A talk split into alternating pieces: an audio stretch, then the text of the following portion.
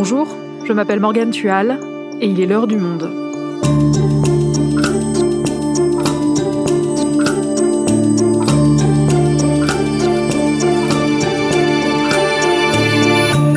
Aujourd'hui, on vous parle d'un nouveau volet de l'affaire Orpea. Cette entreprise privée est au cœur d'un scandale depuis la publication d'une enquête de Victor Castanet.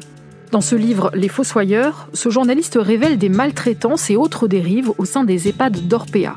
La rentabilité semble parfois passer avant les humains. Mais cette entreprise ne gère pas que des EHPAD. Elle possède également des cliniques et des établissements psychiatriques rassemblés dans sa filiale Clinéa. Samuel Laurent, journaliste Société au Monde, a enquêté et découvert que là aussi, les dérives sont nombreuses. Il nous raconte. Après les EHPAD, révélation sur les cliniques d'Orpea, un épisode produit par Clément Baudet, réalisation Amandine Robillard.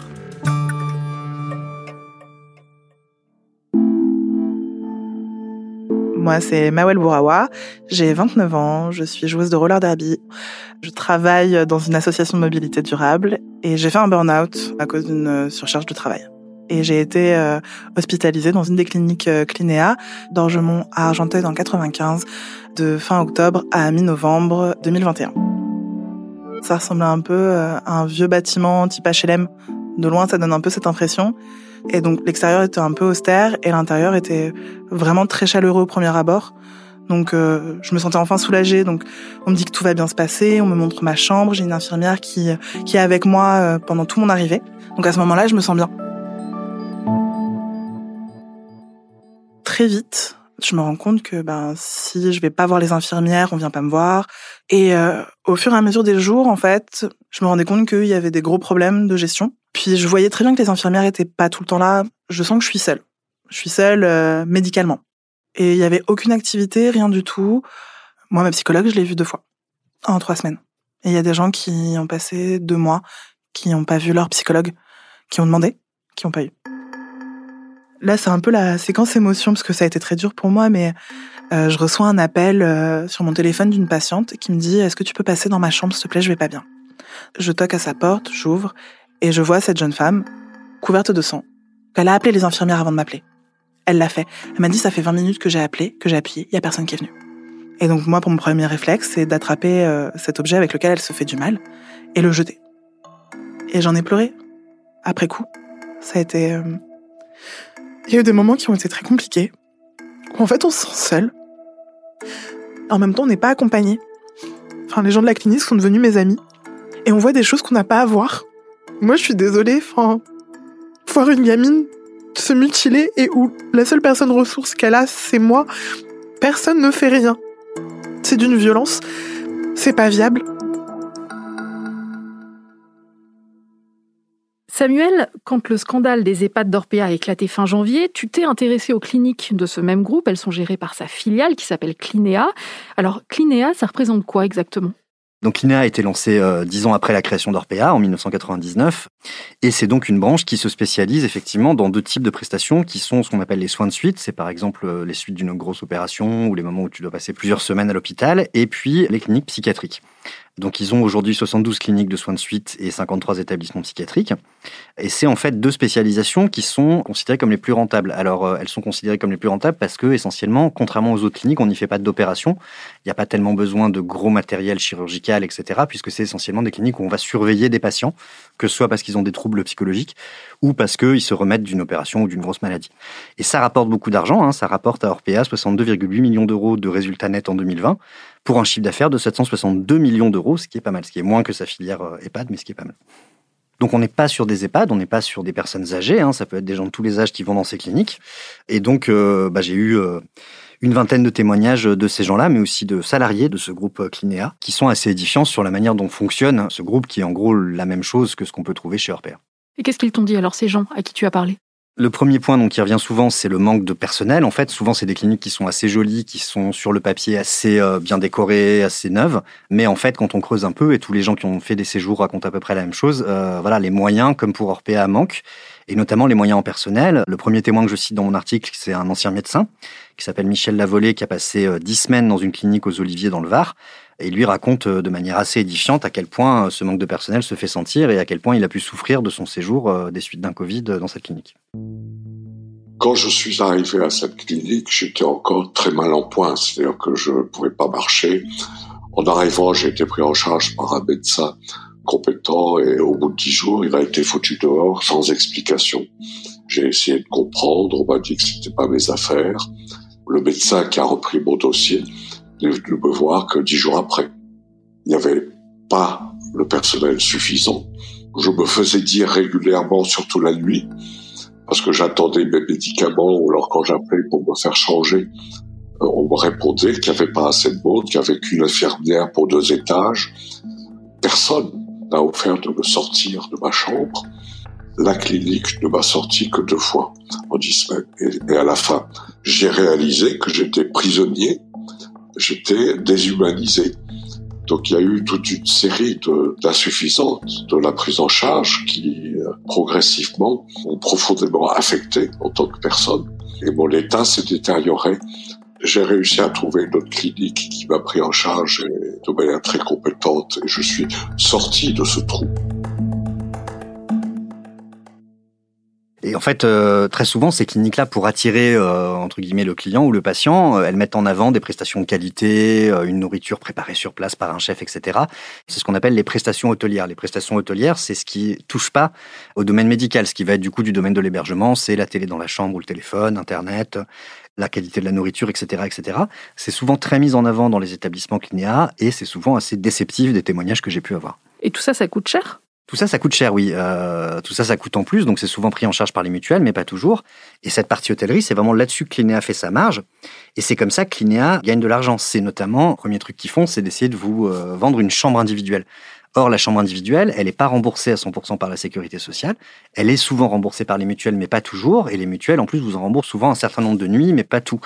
Et l'objectif de Clinéa, c'est vraiment de vous pousser à prendre ces chambres individuelles, à prendre des prestations complémentaires, Parmi ces prestations complémentaires, il y en a une, euh, je ne l'ai pas mis dans l'article parce qu'ils ont arrêté de le faire, mais très longtemps, quand vous alliez chez Cliniac, vous vouliez un téléphone dans votre chambre, c'était un numéro surtaxé, en 08. Donc si on voulait vous appeler, en fait, il y avait un surtaxage et Clinéa touchait de l'argent sur cette surtaxe. Pareil pour la télévision, il y a pareil pour un certain nombre de prestations. Et l'idée, c'est que c'est là-dessus que Clinéa va faire sa marge, en fait. Et c'est là-dessus que Clinéa pousse, du coup, les patients à souscrire tout ça pour en tirer des bénéfices. Mais concrètement, on parle de quel genre de tarif? C'est difficile de donner un tarif national. Une chambre, ça va être de l'ordre de 280 euros euh, la nuit, sans compter les autres prestations, téléphone, etc., pour une chambre individuelle. Donc ça peut vite monter très cher. Un témoignage dans l'article, c'est celui d'un père euh, d'une jeune femme de 25 ans qui a des troubles anorexiques et bipolaires qui un jour est admise en pleine crise dans une clinique à Paris. Et là, on lui fait signer un document alors qu'elle est en pleine crise, que selon son père, elle n'était pas du tout en état de discerner ce qu'on lui faisait signer. Et en fait, elle a une mutuelle qui est pas terrible, donc il lui rembourse pas la chambre individuelle. Et à la fin, euh, la clinique lui envoie une note de 2000 euros. La clinique reconnaît d'ailleurs qu'il y avait des soucis euh, avec cette patiente et elle a finalement accordé une petite ristourne euh, à donc à son papa, qui a dû se battre quand même pour l'avoir, quoi. C'est quelque chose qui est assez généralisé, hein. on pourrait croire que c'est quelques établissements, mais en fait depuis que l'article est sorti, j'ai continué à recevoir, il y a vraiment une libération de la parole sur les EHPAD, mais qui touche aussi ce type de clinique, et j'ai continué à recevoir des tas de témoignages de gens qui racontent un peu dans toute la France le même principe avec les mêmes euh, tarifications et les mêmes effets, de manière assez édifiante parfois, euh, voilà, sur le, le, mauvais traitement qui peut être fait des patients, euh, faute de moyens, faute de personnel. Donc d'après tous ces témoignages, les équipes sont en sous-effectif, Clinéa offre un accueil bien différent de celui affiché sur ses brochures et pousse les patients à dépenser toujours plus avec ses prestations complémentaires. Et du côté des employés, comment est-ce qu'on vit tout ça? Pas toujours très bien. Euh, Clinéa dit que ses employés euh, sont plutôt bien traités, mais en avant donc euh, un taux de trois quarts de salariés qui seraient satisfaits de leur management. Moi, des témoignages que j'ai pu avoir, c'est pas toujours simple. C'est un environnement de travail qui peut être brutal, d'autant plus que quand il n'y a pas de moyens, ben, on s'engueule plus, on est moins, on est moins content d'aller travailler et ça se traduit aussi sur une dégradation de la manière dont les patients sont traités, hein, forcément. Et puis j'ai consulté aussi pour objectiver un peu tout ça les décisions de justice en matière prud'homale relative à Clinéa. Déjà il y en a un paquet, hein, il y en a euh, presque 70 il me semble sur 10 ans, ce qui fait beaucoup. Et de ce qu'on en lit, il y a quand même des voilà des expressions comme euh, il y a à un moment donné un témoignage d'une salariée à qui on a demandé de vider son bureau alors qu'elle était euh, enceinte de 8 mois, en arrêt maladie et sur le point d'accoucher. C'est quand même une brutalité managériale qui est assez frappante, même si le groupe euh, la nie complètement et dit que non, non, pas du tout, et que et qu'il a une gestion normale. Quoi. Et du côté des syndicats du personnel, il n'y a pas eu d'alerte sur la situation? En fait, ce qu'il faut comprendre, c'est que ça aussi, c'est vrai pour Orpea comme pour Clinéa. Il y a chez Clinéa, une, chez Orpea, une, une culture antisyndicale assez marquée. Là aussi, le groupe le dément et dit que pas du tout. Énormément de témoignages de syndicalistes depuis des années le disent. En fait, Orpea Clinea fait tout pour évacuer les syndicats dits revendicatifs. Au premier lieu, la CGT, qui a vraiment eu des tas et des tas de soucis. Moi, j'ai eu plusieurs témoignages comme ça de délégués syndicaux qui ont vraiment été euh, harcelés sur leur lieu de travail, à qui on a tout fait pour les faire euh, partir. Ce qu'il faut comprendre, c'est que Clinea, finalement, c'est exactement la même chose qu'Orpea. C'est de toute façon un groupe qui est très centralisé dans sa direction. Donc, c'est vraiment un système Orpea dans son ensemble. Clinea n'en étant qu'une petite branche.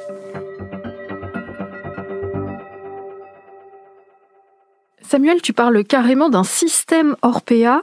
Pour qu'on comprenne le fonctionnement de ce système, est-ce que déjà tu peux nous expliquer ce que c'est précisément Orpea, la maison mère de Clinéa? Orpea, c'est euh, un peu une belle success story à la française, euh, entre guillemets, hein, je mets de l'ironie dans ce que je dis. C'est euh, un neuropsychiatre qui s'appelle Jean-Claude Marian, qui a lancé dans les années 80, qui s'est aperçu avant d'autres du boom de la silver economy et de l'argent qu'il y avait à se faire là-dedans, qui a commencé avec quelques EHPAD, puis qui en a racheté de plus en plus, de plus en plus, jusqu'à devenir un des plus gros mastodontes en fait du secteur, avec 65 000 employés, 1100 établissements dans le monde, 220 EHPAD rien qu'en France, avec des EHPAD maintenant en Chine, en Amérique du Nord. Et c'est donc maintenant un des principaux acteurs de la gestion de la dépendance euh, en France et dans le monde. Donc pour l'anecdote, Orpea, c'est un acronyme hein, qui veut dire ouverture, respect, présence, écoute et accueil. Et donc, euh, outre les, EHPAD, qui sont ceux pour lesquels euh, ils sont très connus, il y a ces cliniques de soins de suite et ces établissements psychiatriques dans lesquels ils se développent depuis 20 ans maintenant. Et donc désormais, Orpea est au cœur d'un scandale après la publication du livre du journaliste Victor Castanet. Peux-tu nous rappeler ce que révèle son enquête et pourquoi on parle d'un système Orpea? Donc c'est une enquête qu'il a menée pendant trois ans. Euh, le livre s'ouvre sur un EHPAD qui suit des bords de Seine à Neuilly, qui est un EHPAD de luxe. Il a pris ce témoignage-là parce qu'il est assez frappant. Et on s'aperçoit, un peu comme pour les cliniques, que derrière le décor très joli de l'EHPAD, les belles moquettes, les beaux murs et les belles, les belles moulures euh, qu'on voit partout, en fait, derrière, les résidents sont vraiment maltraités euh, à plein de niveaux parce qu'ils sont pas assez bien suivis, parce qu'ils sont très mal nourris, parce qu'on les change pas assez. Et il met en lumière bah, l'obsession de ce groupe pour faire de la marge, faire du profit et rentabiliser tout, qui passe par des pratiques qui sont presque celles de la grande distribution ou d'autres ou d'autres professions. Sauf que là, c'est en partie avec de l'argent public. Donc ça va passer par une centralisation euh, des achats, par exemple, de couches, par des systèmes de marge arrière où on va récupérer une partie de l'argent des fournisseurs, par euh, aussi une obsession de pousser les directions à faire des économies tout le temps, tout le temps, tout le temps, que ce soit sur les postes de soins, que ce soit sur le, la nourriture, etc avec cette obsession permanente de la rentabilité, la rentabilité, la rentabilité, par des gens qui oublient un peu la dimension euh, humaine de leur métier en fait, et euh, voire même qui la négligent complètement au profit de voilà de cette idée qu'il faut gagner de l'argent, qu'il faut faire du profit sur le dos, donc en partie de la puissance publique et puis surtout sur le dos des personnes âgées. Tu évoquais la question des marges arrière. De quoi s'agit-il précisément? L'idée, c'est quand vous faites une commande, euh, mettons de couches que vous achetez, un million de couches, vous pouvez négocier avec le fabricant, du coup, une ristourne. La marge arrière, c'est qu'au lieu de faire appliquer cette ristourne immédiatement sur chaque couche, d'obtenir 20% euh, ou 30% de rabais sur chaque couche, vous allez payer plein tarif, et puis en fin d'année, vous allez récupérer une somme qui correspond à la ristourne qu'on vous aurait appliquée. Sauf que là, les couches, c'est pas Orpea qui les paye, c'est la puissance publique, c'est les départements en fait qui les payent. Et Orpea, euh, visiblement, récupère la marge arrière pour lui. Donc c'est, euh, on est vraiment dans un système qui pose question, voire qui serait pénalement répréhensible. Et ce système Orpea, dénoncé dans l'enquête de Victor Castanet, c'est le même à l'œuvre dans sa filière Clinéa? Bah, il est assez similaire. Alors après, c'est pas tout à fait les mêmes modes de financement, mais on est vraiment dans la même chose. Et on a un peu le même, la même obsession pour la rentabilité. Un témoin que j'ai dans mon enquête, qui est aussi un témoin clé de son livre, c'est Patrick Mettet, qui a été le médecin coordinateur national du groupe, qui est parti en 2013, mais qui a vécu et connu euh, toutes les réunions à haut niveau d'Orpea, et qui raconte vraiment cette obsession du fait qu'il faut remplir en permanence. Il faut que tous les lits de la clinique soient occupés, voire un peu plus que tous. Ça va jusqu'à un degré où il explique que euh, si on a un patient qui sort à midi, si on peut facturer deux fois la chambre dans la même journée avec un patient qui sort à midi, on en fait rentrer un autre l'après-midi, on le fait, quoi. On se pose pas de questions. Et si votre clinique n'est pas pleine à 100%, que vous êtes directeur chez Clinia, vous vous faites engueuler, quoi. Il explique aussi qu'il y a une culture vraiment de la violence managériale où une fois par an, les directeurs sont réunis par région et où si jamais vous n'avez pas fait votre chiffre, vous allez vous faire hurler dessus. Et euh, il raconte vraiment des scènes euh, où les gens sortent euh, blancs comme linge, en pleurs, parce qu'ils se sont fait hurler dessus par des directions qui leur a dit ça va pas, faut faire plus de chiffres, faut faire plus d'argent, ça va pas du tout. Et la qualité du coup du soin dans tout ça, c'est quelque chose qui est complètement négligé au point que lui il dit que la plus grosse engueulade qu'il ait pris de la part de sa direction, c'est le jour où justement il a osé aborder la question de la qualité des soins, quoi. En fait, Orpea, comme pour les EHPAD, dans sa filière Clinéa, ce qu'il fait, c'est que souvent, elle rachète un établissement existant une clinique ou un réseau de cliniques, et que Orpea arrive, euh, met de l'argent pour le, le, rénover, en faire quelque chose de plus joli, euh, repeindre, etc.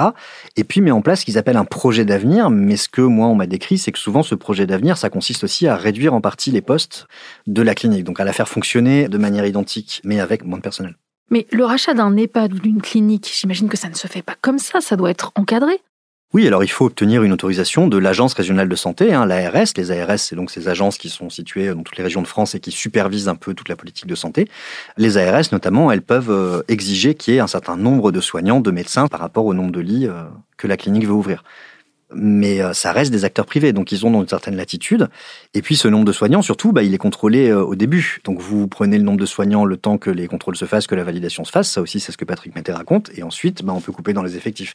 C'est quelque chose qu'on voit très bien dans le, témoignage que j'ai eu d'une ex-employée de Clinéa qui aujourd'hui est à la retraite, qui a vécu le rachat de son établissement en 2001 dans le Val d'Oise. Surtout, ce qu'on voit, c'est une des questions centrales que soulève toute cette polémique, c'est que les ARS ne font pas assez de contrôles. En fait, elles n'ont pas assez de moyens pour faire des contrôles. Et il y a un vrai souci là-dessus qui laisse du coup beaucoup de latitude à ces opérateurs privés, à ces cliniques privées pour euh, se permettre euh, voilà, de réduire le personnel ou de ne pas assurer totalement leur mission. La publication de l'enquête de Victor Castanet sur Orpea a suscité de vives réactions. On a par exemple entendu le porte-parole du gouvernement, Gabriel Attal, sur ce sujet le 26 janvier à l'issue du Conseil des ministres. Les révélations qui ont été faites dans, dans ce livre sont absolument révoltantes vous avez euh, le ventre noué en lisant euh, des choses pareilles, et que si ces faits sont avérés, ils devront euh, évidemment être sanctionnés avec la plus grande sévérité.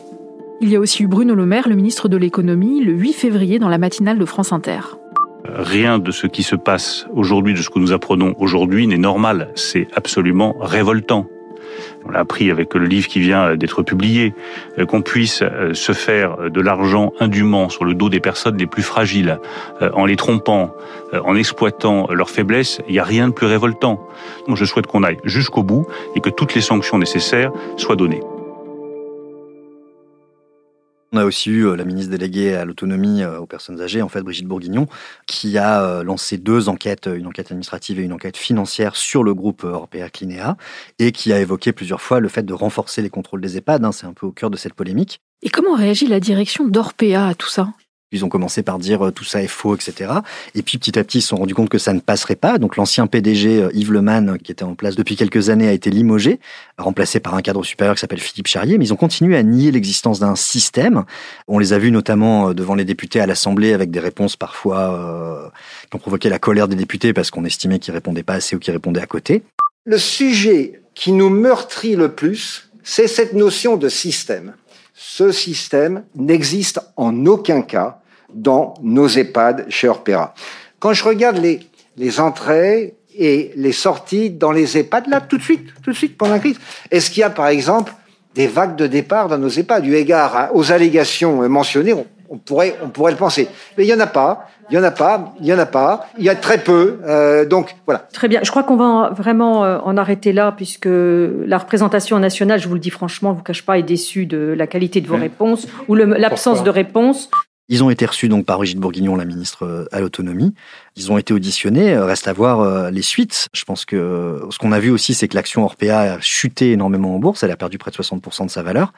Et puis que petit à petit, je pense qu'ils sont en train de se rendre compte qu'ils s'en sortiront pas comme ça et qu'il va falloir faire des réformes au sein du groupe parce que ça va pas pouvoir passer tel quel. Il y a eu un tel scandale qu'il va falloir qu'ils montrent un peu qu'ils font des efforts. Mais Samuel, en entendant ces réactions, notamment politiques, on a l'impression que tout le monde tombe de sa chaise. Personne n'avait conscience de ce qui pouvait se passer dans ces établissements? En fait, si, on le savait depuis des années. C'est euh, l'enquête de Victor Castanet, elle est très bien faite et elle est très euh, importante par son ampleur. Mais ça fait des années qu'il y a des enquêtes journalistiques, qu'il y a des reportages sur les EHPAD, sur la misère dans les EHPAD, sur les dérives des EHPAD. Donc c'est un peu une grande hypocrisie parce qu'on sait de toute façon depuis euh, au moins de la canicule de 2003, mais même plus récemment depuis 2014 ou depuis le Covid, qu'il y a un souci avec les EHPAD, qu'il y, a une maltraitance dans les EHPAD. Mais jusqu'ici, ces enquêtes-là n'avaient pas déclenché une telle réaction. Alors c'est toujours difficile d'expliquer pourquoi un sujet comme ça émerge dans l'actualité et pourquoi d'un coup il, frappe autant. Hein. C'est peut-être le fait de l'après-Covid. Euh, en tout cas, toujours est-il que là, on voit bien qu'il s'est vraiment passé quelque chose et qu'il y aura sans doute un avant et un après Orpea. Cette problématique des EHPAD, elle touche aussi au fait que ça fait 20 ans, presque 30 ans, qu'on réduit l'ampleur de l'hospitalisation publique, qu'on taille dans les effectifs, qu'on taille dans les moyens de l'hospitalisation publique, et que du coup, bah, les, les groupes comme Orpea ont grandi aussi à l'ombre de ces réductions de moyens de l'hôpital public. Mais ça pose un peu cette question-là de est-ce que ça valait bien la peine de couper dans les effectifs du public si c'est pour avoir des groupes privés qui assurent mal leur mission? Mais de quelle manière les transformations de l'hôpital ont-elles pu favoriser le développement d'établissements comme ceux de Clinéa exactement? En fait, le public, ce qu'on a décidé à partir du début des années 2010, c'est euh, ce qu'on appelle la tarification à l'activité, la T2A. C'est la logique de dire, on ne donne plus un budget annuel à un hôpital, mais on facture chaque élément de manière à ce qu'on sache ce qui rapporte et ce qui rapporte pas à l'hôpital. Et ça va faire qu'en fait, les hôpitaux, euh, en gros, on leur dit, concentrez-vous sur le soin immédiat, sur les opérations, sur la chirurgie lourde, mais on veut plus que vous gériez les longs séjours notamment. Le fait de garder quelqu'un trois semaines à l'hôpital, aujourd'hui, c'est plus possible parce que c'est trop cher. Et donc, toute cette partie-là, eh ben, on va la déléguer petit à petit au privé. Euh, et c'est quelque chose qui est fait pour des questions de déficit public, hein, essentiellement, qui a des conséquences, alors positives pour ces groupes-là, puisque ça leur a permis de grandir, mais aussi, euh, on le voit aujourd'hui, peut-être négatives pour les patients. Merci Samuel. Merci Morgane.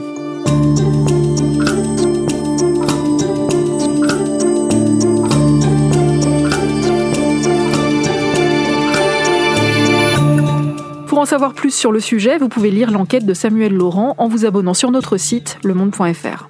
C'est la fin de l'heure du monde, le podcast quotidien d'actualité proposé par le journal Le Monde et Spotify. Pour ne rater aucun épisode, vous pouvez vous abonner gratuitement au podcast sur Spotify ou nous retrouver chaque jour sur le site et l'application lemonde.fr. Si vous avez des remarques, des suggestions, des critiques, n'hésitez pas à nous envoyer un email à l'heure du monde @lemonde.fr. L'heure du monde est publiée tous les matins du lundi au vendredi. On se retrouve donc très vite. À bientôt.